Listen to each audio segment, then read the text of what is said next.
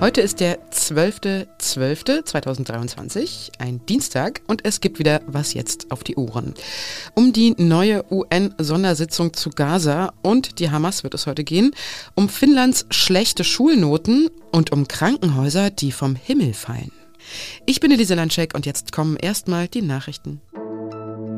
Ich bin Sophia Boddenberg. Guten Morgen.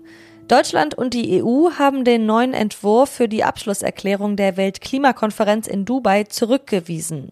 Außenministerin Annalena Baerbock sagte, der Text sei eine Enttäuschung und nicht akzeptabel. Baerbock führt für die EU die Verhandlungen im Bereich Emissionsminderung. Der Grund für diese Reaktion? Der Entwurf enthält keine gemeinsame Bekenntnis zum weltweiten Ausstieg aus Kohle, Öl und Gas, sondern die Nutzung und Förderung fossiler Energieträger soll lediglich verringert werden. Eigentlich geht die Klimakonferenz heute zu Ende, aber sie könnte wie auch in den Vorjahren in die Verlängerung gehen.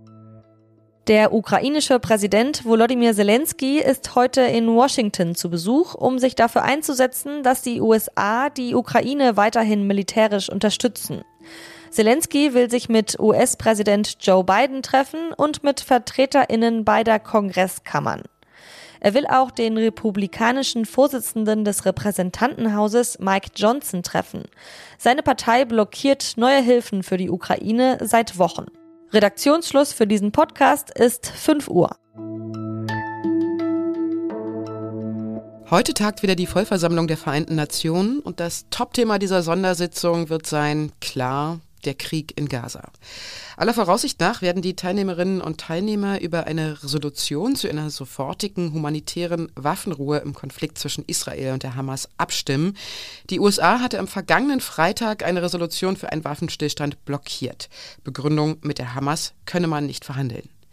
Die Hamas und die Situation im Gazastreifen haben meine Kollegen Hauke Friedrichs und Maxim Kireev in einem Text nochmal genauer angeschaut. Und mit Maxim spreche ich jetzt. Hallo. Hallo.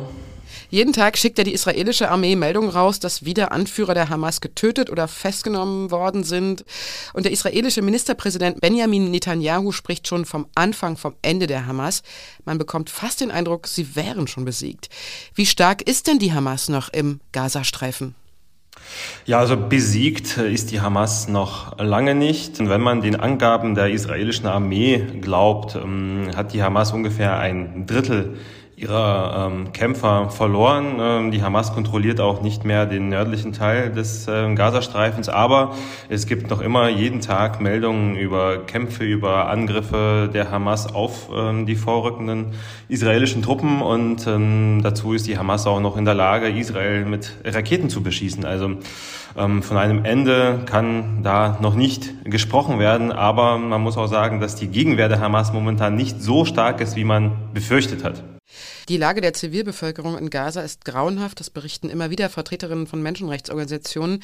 Es gibt kaum noch Trinkwasser und Medikamente. Viele Menschen hungern.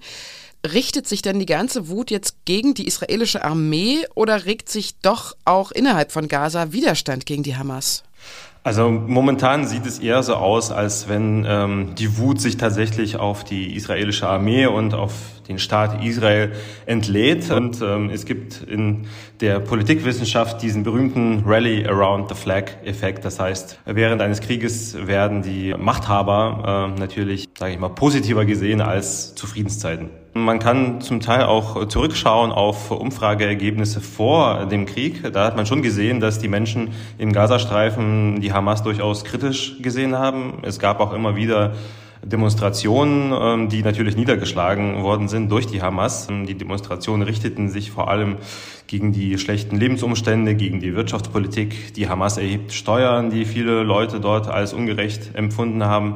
Das waren die gängigen Kritikpunkte. Und ähm, ja, seit der Krieg ausgebrochen ist, hat man bisher äh, ja wenig gesehen in der Hinsicht, dass, äh, dass sich Menschen gegen die Hamas äh, organisiert haben, dass es dort irgendeinen Unter Untergrundkampf gab. Das ist die eine Sache. Andererseits muss man auch sagen, dass es auch keinen äh, beobachtbaren Zulauf äh, für die Hamas gibt. Also es ist jetzt nicht so, dass die Menschen dort zu den Waffen greifen und von sich aus in größerer Zahl die israelischen Truppen angreifen. Also es ist eher so, dass die Menschen verzweifelt sind und versuchen, sich in irgendeiner Art und Weise in Sicherheit zu bringen. Jetzt ist es ja immer wahnsinnig schwierig, Informationen aus dem Gazastreifen zu bekommen. Wie macht ihr das? Wie verifiziert ihr eure Informationen, die ihr bekommt?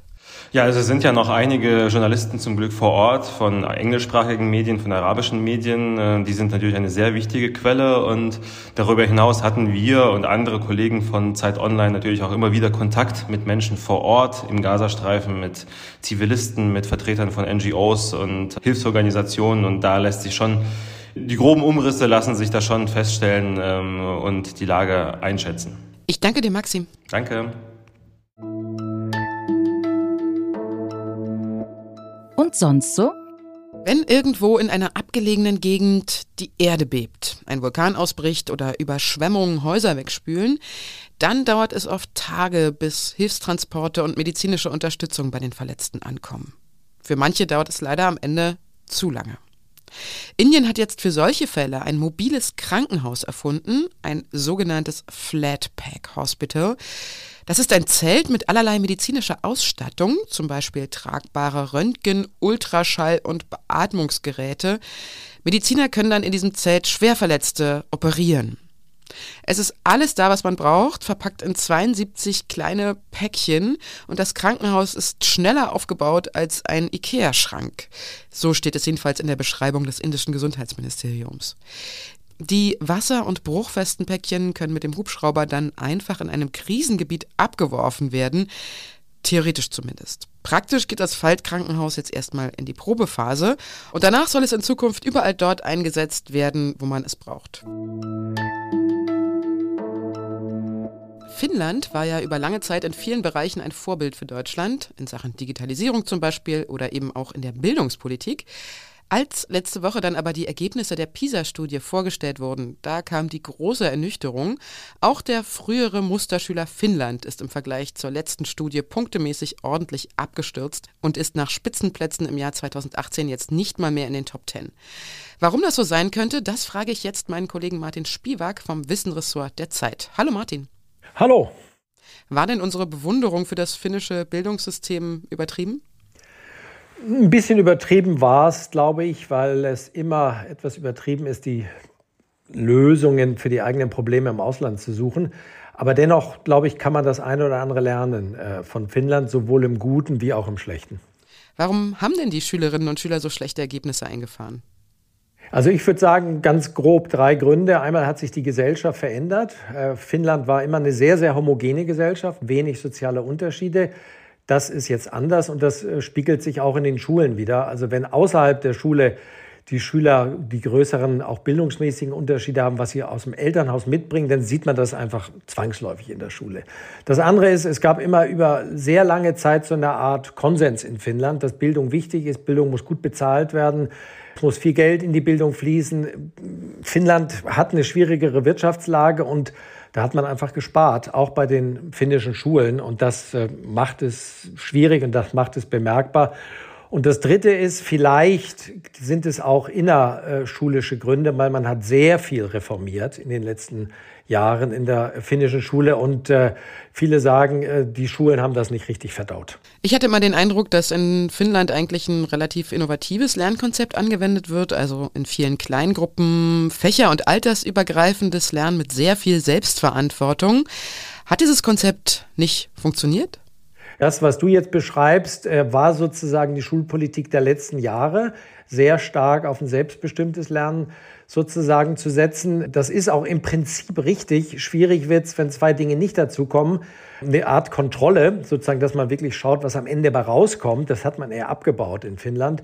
Und schwierig ist auch, wenn die Schülerzahl wächst, äh, für die solche Konzepte schwierig sind. Jetzt wurde Finnland ja auch immer sehr gelobt, dass die finnischen Schulen in der Digitalisierung soweit sind. Also viele Kinder haben einen eigenen Laptop und es gibt auch eine App. Aber offensichtlich hat diese Digitalisierung jetzt auch nicht weitergeholfen. Naja, es hat insofern äh, vielleicht geholfen, dass sie in der Corona-Zeit doch relativ gut sozusagen die Schulen äh, unterstützen konnten. So, also es gab da jetzt nicht die ganze Verwirrung wie hier. Aber auch da sagt man mittlerweile in Finnland, naja, vielleicht haben wir es ein bisschen zu weit getrieben. Also es gibt fast keine Schulbücher mehr. Und da sagt man jetzt auch, hm, also wir können das nicht zurückdrehen, das ist totaler Quatsch. Aber nur auf Digitalisierung zu setzen, das ist nicht der richtige Weg, weil es gab auch in dieser PISA-Studie kein Land, wo die Schüler so sehr gesagt haben, sie werden von digitalen Medien abgelenkt, sowohl in der Schule wie außerhalb der Schule. Jetzt hat ja die finnische Regierung gewechselt. Es ist jetzt ein Mitte-Rechtsbündnis dran. Was ist denn jetzt deren Kurs in Sachen Bildung nach diesem Debakel? Ja, das ist etwas, was uns sehr erinnert an die deutsche Politik jetzt so. Man hat sozusagen gesehen, wir brauchen eine frühere frühkindliche Bildung. Also in den Grundschulen war das schon sehr gut, die Förderung, würde ich sagen. Äh, nur äh, davor, sozusagen in der Kita, ist nicht besonders viel passiert. Und das andere ist, noch stärker auf Basiskompetenzen zu setzen, aufs Lesen, auf Schreiben und das geht so ein bisschen tatsächlich weg von diesem selbstbestimmten Lernen, muss man sagen. Also doch mehr, gerade bei den schwierigen Schülern in Anführungszeichen, zu schauen, die Grundlagen müssen stimmen, bevor man selbstständig arbeiten kann. Also das würde ich sagen, sind so zwei Dinge, äh, die aber jetzt auch erst am Anfang stehen, glaube ich. Ich danke dir, Martin. Super, vielen Dank. Macht's gut. Und mit dieser beschwingten Verabschiedung von Martin gehen wir doch alle gut in den Tag. Sie können uns heute noch im Update hören oder uns schreiben unter wasjetzt.zeit.de. Ich bin Elise Landschek und wir hören uns hoffentlich bald wieder. Wenn Sie mal Zeit haben, dann hören Sie doch gerne auch mal rein in unseren Zeit Online Podcast Frisch an die Arbeit. Dort erzählen uns Menschen alles über ihren Job, von der Kampfjet-Pilotin bis zum Fernsehkoch. Jetzt gerade aktuell zu hören gibt es eine Folge mit Oliver Ahrens vom Kriseninterventionsteam vom Deutschen Roten Kreuz. Ich habe mit ihm über seine Arbeit natürlich, aber auch das Leben und den Tod gesprochen.